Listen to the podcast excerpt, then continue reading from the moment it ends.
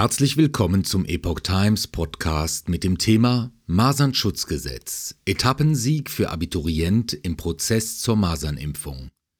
Ein Beitrag von Susanne Ausitsch vom 18. April 2023. Ein ungeimpfter Abiturient, der einen Masern-Immunitätsnachweis erbringen sollte, wurde von der Berliner Verwaltung mit einem Zwangsgeld belegt. Doch nun zieht die Behörde zurück. Seit dem 1. März 2020 gilt in Deutschland das sogenannte Masernschutzgesetz.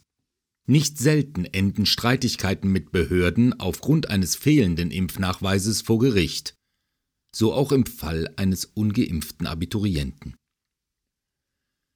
Die Berliner Verwaltung hatte dem 18-jährigen Internatsschüler ein Zwangsgeld von 1000 Euro angedroht und eine ersatzweise Zwangshaft in Aussicht gestellt. Grund war der fehlende Nachweis über eine Masernimpfung. Wie sein Anwalt, der Heidelberger Verwaltungsrechtler Dr. Uwe Lipinski schilderte, ist der Fall des jungen Mannes besonders brisant. Nach Ansicht der zuständigen Ärztin des Gesundheitsamtes als auch der Behörde hätte der ungeimpfte Schüler, der das Internat schon über ein Jahr lang besuchte, dort gar nicht erst aufgenommen werden dürfen. Das käme einem Abiturverbot gleich. Der Anwalt legte Widerspruch ein und beantragte gleichzeitig die aufschiebende Wirkung vor dem Verwaltungsgericht Berlin, um Nachteile für seinen Mandanten zu vermeiden. Vor kurzem ging bei ihm eine Mitteilung ein, die für Aufatmen sorgte. Das Verwaltungsgericht Berlin hatte die Bezirksverwaltung Friedrichshain-Kreuzberg darauf hingewiesen, dass der Erlass eines Zwangsgeldbescheides unzulässig sei. Die Behörde nahm das angedrohte Zwangsgeld zurück.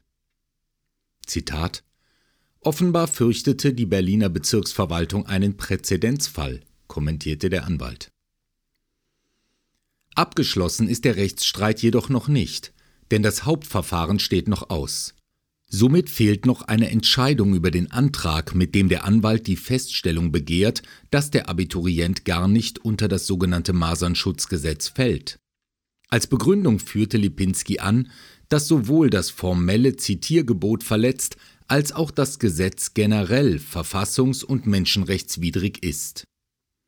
Wann mit einer abschließenden Entscheidung des Verwaltungsgerichts Berlin zu rechnen ist, ist derzeit noch nicht absehbar.